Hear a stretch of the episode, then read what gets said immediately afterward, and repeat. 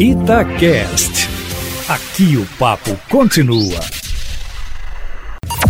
Em cima do papo com Edilene Lopes. Boa tarde, Eustáquio Ramos e ouvintes do Plantão da Cidade. Sem dúvidas, o assunto do dia até o momento é a substituição oficial do ex-ministro da Saúde, Luiz Henrique Mandetta, que é médico ortopedista, pelo atual ministro que tomou posse hoje, Nelson Tait, que é médico oncologista e tem uma empresa de consultoria para soluções em saúde nessa área.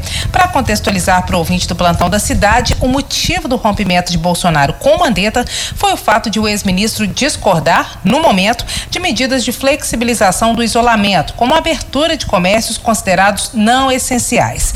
E o que pensa o novo ministro sobre esse assunto? Apesar de afirmar alinhamento total com o presidente da República, Eustáquio, o atual ministro, Nelson Tait, defende o isolamento que ele chama de inteligente, que é testar a população em massa e isolar apenas os doentes. Aí vem uma questão importante. Se não tem testes para todos, como cumprir o que propõe o novo ministro? Eis a questão.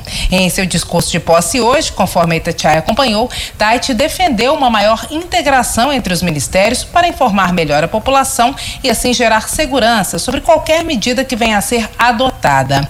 Ele também fez questão de ressaltar a importância da inclusão da saúde suplementar, dos planos de saúde, nesse planejamento e disse que tem esperança em relação ao medicamento que está sendo testado no Brasil. Mandetta, no discurso de entrega do cargo, listou tudo o que fez na pasta até então e nas entrelinhas, quis dizer que o presidente da República está se desfazendo de um ótimo quadro, um ministro que vinha fazendo um trabalho que estava dando certo. O ex-ministro também disse que não se arrepende de nada, porque agiu como achava certo. Bolsonaro, ao discursar, afirmou que é normal trocar um jogador quando se quer mudar o placar e também disse admirar a coragem de Tait de assumir a pasta em um momento crítico como esse. Enquanto isso, aqui em Minas, o Ministério Público, comandado pelo procurador-geral Antônio Sérgio Toné segue no papel fiscalizador, Eustáquio, e hoje emitiu uma recomendação ao Estado, reforçando que qualquer medida de flexibilização do isolamento pode aumentar o número de óbitos em Minas.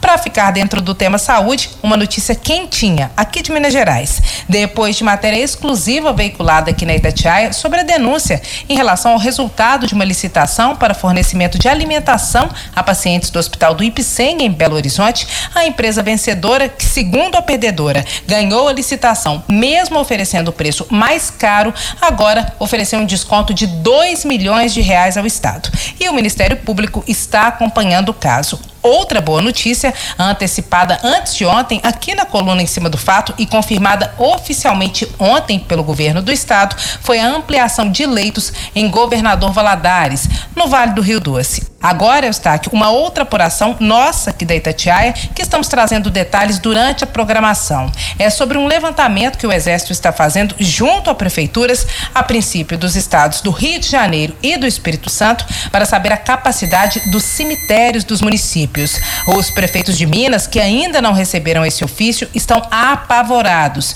Eu recebi a ligação de vários deles hoje de manhã e entrei em contato com o Exército. A informação oficial do Comando Conjunto Leste para o ouvinte do plantão da cidade, para o ouvinte da Rádio Itatiaia, é que o Ministério da Defesa está levantando cenários hipotéticos para tentar minimizar possíveis efeitos da pandemia. E para fechar, Eustáquio, vamos falar das estratégias políticas do governo do estado em relação à situação financeira de Minas. Agora há pouco, a Itatiaia trouxe com exclusividade trechos de uma entrevista com o presidente da Coab, a Companhia de Habitação do Estado, em que ele afirma que a empresa de economia mista, criada para diminuir o déficit habitacional de Minas, é inviável. O que motivou a nossa entrevista com ele foi a informação divulgada pelo próprio governo do estado de que a Coab, em um acordo com o BDMG, que é o Banco de Desenvolvimento, iniciou a estruturação de um fundo imobiliário, no qual serão colocados 2.100 imóveis da Coab no valor de 350 milhões de reais. Segundo ele, esses milhares de imóveis do estado não são ideais para habitação, por isso estão parados. Enquanto isso, o déficit habitacional só na região metropolitana, de acordo com a Fundação João Pinheiro, é de mais de 160 mil moradias. Complicado, né, Eustáquio? Amanhã eu volto sempre em primeira mão e em cima do fato.